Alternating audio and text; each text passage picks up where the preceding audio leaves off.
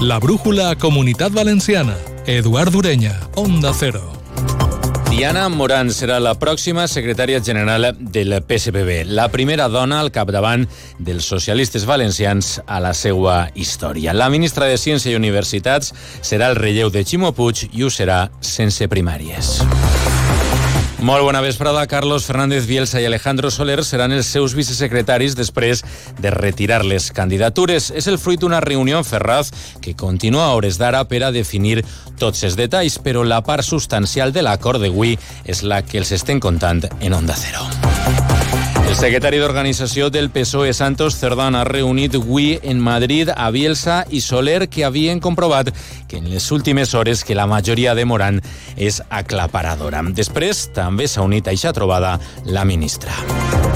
Tres setmanes de negociacions i ajornaments de l'executiva no havien servit. S'ha hagut de convocar el Congrés i s'han presentat ixes tres candidatures i ha sorgit la diferència. L'acte d'ahir a Gandia va deixar palès els suports de Morán i han fet reflexionar Soler i, sobretot, Fernández Bielsa. Ara sí, el Consell de Ferraz ha sigut escoltat per qui fins ara semblava sort. I, clar, ningú recupera la receptivitat si pensa que pot guanyar una guerra, perquè així era com algú havia plantejat este procés.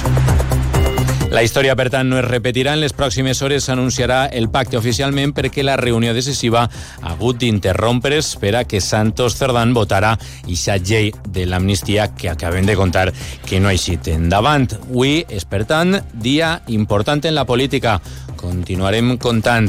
Dimarts han passat més coses. Arranca la brújula de la Comunitat Valenciana. De la coordinació tècnica s'encarrega Jordi Andrés.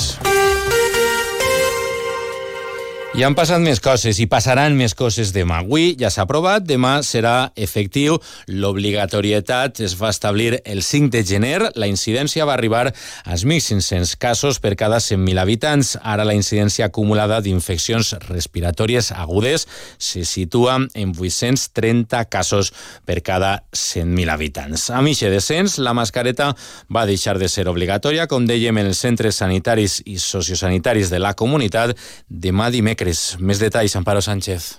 El conseller de Sanitat, Marciano Gómez, ha explicat que la decisió compleix amb les indicacions del Ministeri de Sanitat que va establir com a requisit per a la retirada un descens continuat de les taxes d'incidència durant dues setmanes. Les dades reflecteixen que la taxa d'incidència descendeix un 44 en 7% des del 5 de gener i la incidència d'infeccions respiratòries agudes greus baixa un 58%. La incidència s'ha comportat de manera similar en els grups d'edat de persones més vulnerables, com són els menors de 4 anys i els majors de 65, entre els quals es produeix un descens del 20 28% i de quasi el 45%. El conseller de Sanitat ha subratllat que, malgrat la decisió, les gerències dels departaments de salut podran imposar la mascareta. No obstante, apelo a la prudencia y la retirada de este uso será generalizado, pero las gerencias de los departamentos, mediante los servicios de medicina preventiva, podrán, en caso de aumento de incidencia y en función de las necesidades de cada centro, imponer otra vez la obligatoriedad de las mismas en sitios en donde haya reunión de pacientes, tales como puerta de urgencias, consultas externas, etc. Gómez ha recordat que la campanya de vacunació continua en marxa i els centres de salut continuaran administrant dosi de les vacunes en front de grip i Covid de neu sense necessitat de cita prèvia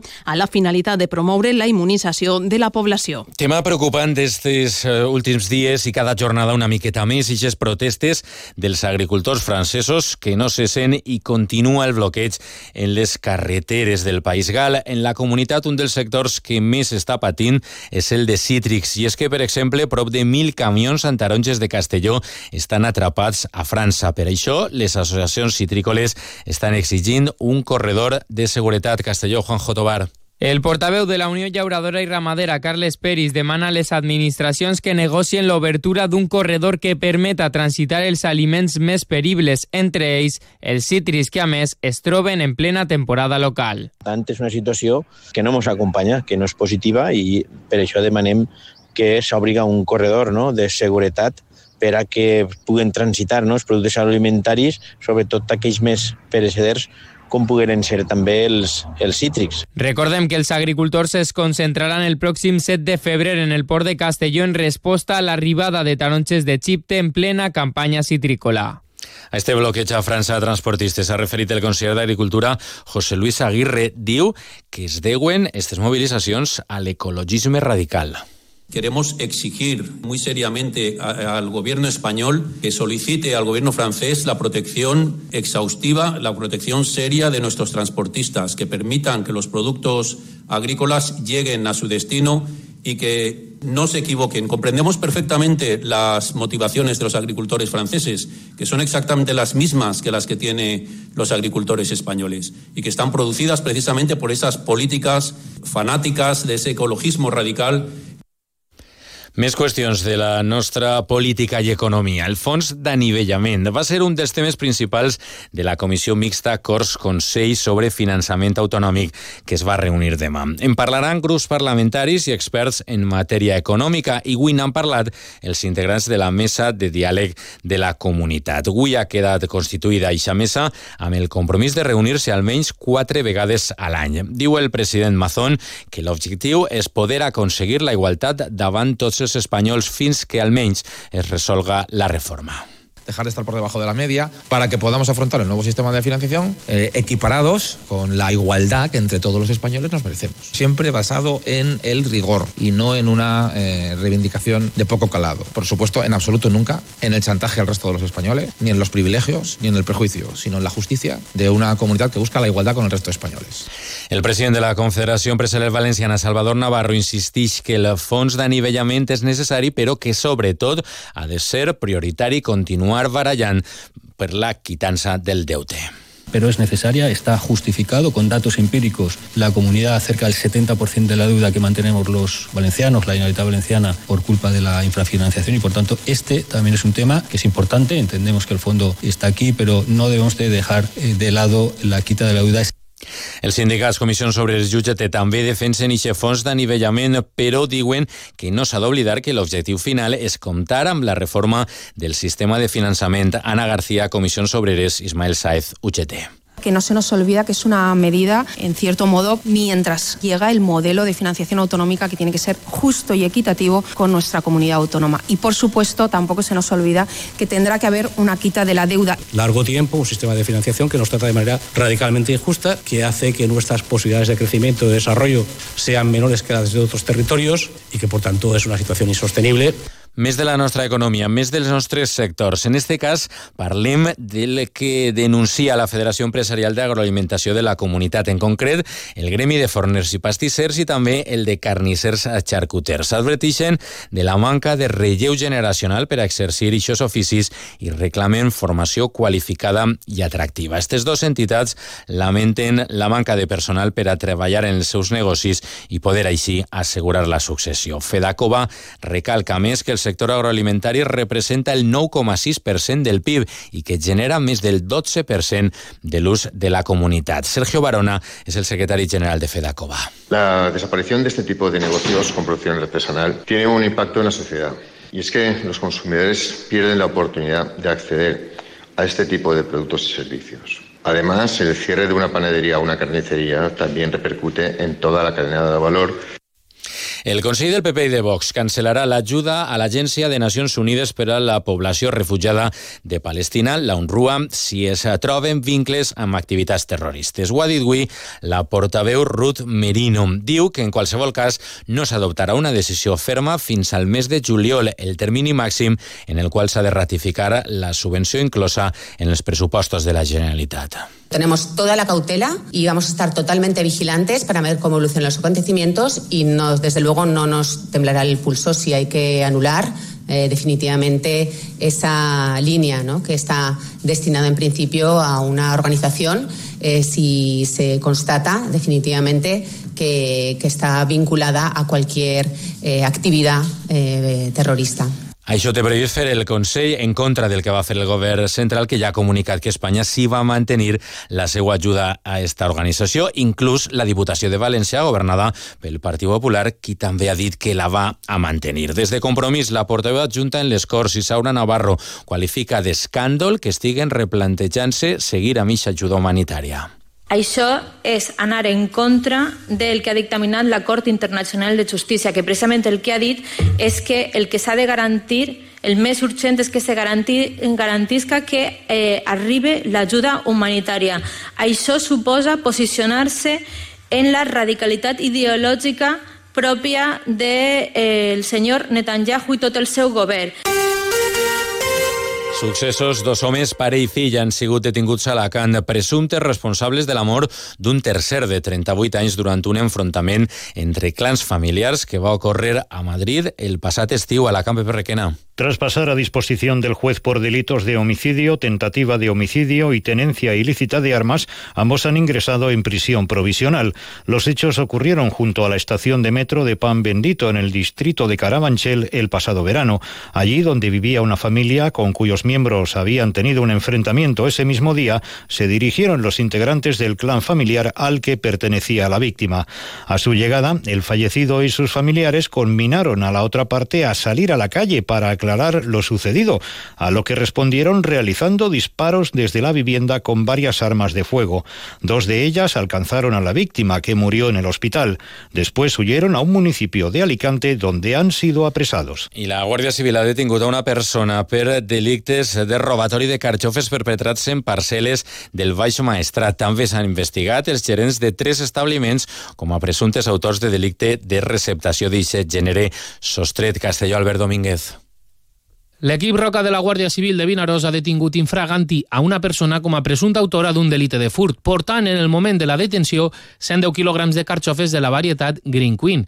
Iniciada una recerca, els agents van comprovar que l'home de 47 anys i veí de Tarragona havia furtat en diverses ocasions gairebé 3 tones de carxofa en diferents finques situades al Baix Maestrat, causant unes pèrdues econòmiques valorades en més de 8.000 euros als agricultors de la zona. A més dels 100 quilos de carxofes han estat recuperat altres 20 quilos que van ser localitzats tres establiments de les localitats de Benicarló i Vinaròs, investigant els seus dos gerents com a presumptes autors d'un delicte de receptació, després d'introduir en el mercat el gènere sostret com a carxofes de procedència lícita. Sàpiguen també que un jutjat d'instrucció de València va obrir una segona causa contra els quatre investigats per la presumpta venda de cadàvers a universitats, després que s'hauria sobresegut provisionalment la causa contra dos d'ells i que la Policia Nacional ha decidit ampliar ara les seues investigacions.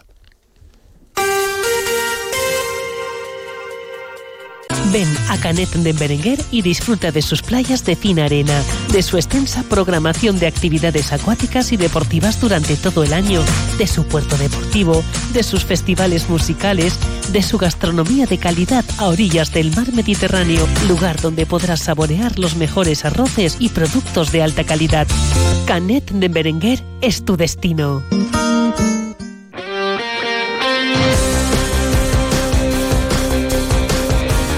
Música per a l'esport. Eduardo Esteve, molt bona vesprada. ¿Qué tal, Eduardo? Buenas tardes. ¿Qué contem? ¿Moviments de mercat? Sí, eh, esto como el chiste, una noticia buena y una mala. La buena es que el Valencia tiene fichaje, Peter Federico. La mala, que es más mala que la buena buena, es que Gabriel Paulista se marcha al Atlético de Madrid. Es muy de chistes. Sí, porque el Valencia se vuelve a debilitar con la marcha del central con más jerarquía y más experiencia. Es eh, una orden de Peter Lin que no cumpliera esos 20 partidos para no renovar automáticamente su contrato. Era una de las fichas más altas y Rubén Baraja tenía claro que si al cierre de mercado continuaba en el Valencia, lo iba a alinear los partidos que hiciera falta. Así que su destino va a estar en la capital de España, concretamente en el Atlético de Madrid. Hola, Víctor Yu, buenas tardes. ¿Qué tal, Eduardo? Buenas tardes. Con un mercado de fichajes en marcha hasta el próximo jueves por la noche. Hoy en el Valencia ha llegado Peter Federico, que ha pasado ya reconocimiento médico, y será mañana cuando a partir de las diez y media trabaje a las órdenes de Baraja para comenzar a preparar el partido del fin de semana. Llega cedido por el Real Madrid hasta final de temporada con una opción de compra de dos millones de euros y recordemos que el Real Madrid se queda con el 50% de una futura venta.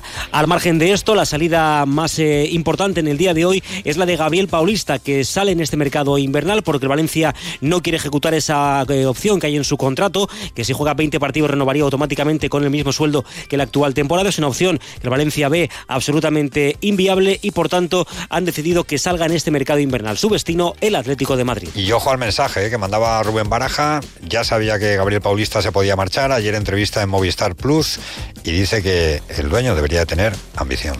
Y lógicamente mi ambición pasaría por, por tener la posibilidad de entrenar un Valencia que estuviera peleando por los puestos de privilegio, por estar arriba, por competir de tú a tú a los, a los grandes del fútbol español y, y tratar de consolidarnos en las posiciones altas de la, de la clasificación. Uh, para eso, lógicamente, como tú bien dices, hay que tener un, un proyecto, hay que tener un, un, un camino a recorrer. Ah, y lógicamente pues eh, el propietario tiene que estar en la misma línea que, que, yo tengo, ¿no? En el sentido de tener la misma, la misma ambición, ¿no? De, querer mejorar el equipo, de querer ir creciendo cada temporada y, y por qué no volver a, a, que el Valencia vuelva a estar entre los, entre los mejores. Pero es verdad que el proceso uh, también hay que vivirlo, hay que ir paso a paso, hay que ir eh, eh, cumpliendo etapas. Creo que este año para nosotros, como te decía, conseguir eh, estabilidad deportiva nos daría la posibilidad de asentar el equipo. Mientras en el Villarreal, hoy vuelta al trabajo de los de Marcelino. Hola, Mitsikud, buenas tardes. ¿Qué tal, Eduardo? Buenas tardes. El Villarreal ha vuelto hoy a los entrenamientos después de su espectacular victoria por 5-3 en el campo del Fútbol Club Barcelona, ya para preparar el partido de este domingo frente al Cádiz, rival directo en la pelea por salir de la zona baja de la clasificación. Gracias, Omid. En Elche, ¿quién es el nuevo fichaje del equipo ilicitano? Hola, Monserrat Hernández. Hola, buenas tardes. El Elche Club de Fútbol ya tiene a su tercer refuerzo en el mercado de invierno. Se trata del mediocentro ofensivo Arnau Puigmal, que llega en calidad de cedido con opción de compra procedente de la Unión Deportiva Almería. Al Elche le quedan todavía tres fichas libres tras la salida de Lautaro Blanco y tratará de completarlas hasta el jueves a las 12 de la noche. Y el Eldense ya tiene cerrado el mercado de invierno. Se le escapó a última hora el delantero Gastón Vallés del Vélez Málaga, que finalmente se ha comprometido con el español de Barcelona. La idea del club de Elda era incorporarlo y cederlo a otro equipo como opción de futuro. Gracias, Monserrate. Y en Alicante vuelve Alberto Retuerta al Hércules. Hola, David Esteve. Hola, buenas tardes. El Hércules está negociando la vuelta de Alberto Retuerta al conjunto alicantino. Negocia el club con el Deportivo para ver si en calidad de cedido o a préstamo. El problema es que el futbolista sufrió una trombosis venosa a finales de noviembre. Ha recibido el alta médica, pero aún le faltan unas semanas para poder competir. Y un par de apuntes más. Y es que tenemos baloncesto, Euroliga femenina y masculina. A partir de las 8 menos cuarto se la juega el equipo de Rubén Burgos. Valencia Vázquez frente al esquío. Tiene que ganar al equipo italiano en la Fonteta y esperar que Zaragoza pierda frente al colista, el Lublin. Un milagro. Espera Valencia Vázquez para pasar de ronda. Y a las 8, turno para el masculino, también en Euroliga. En este caso juega frente al Partizan en Belgrado. Gracias, Edu. Molt bona vesprada. Adeu. Demà dimecres, pel que fa a l'oratge, un altre dia de núvols baixos, de boira, de temperatures, inclús que les mínimes poden caure una miqueta més, especialment en zones de litoral, i de vent de moderat a fluix. Continua ja la brújula amb Rafa La Torre. Passen molt bona nit. Fins demà. Onda Cero Valencia.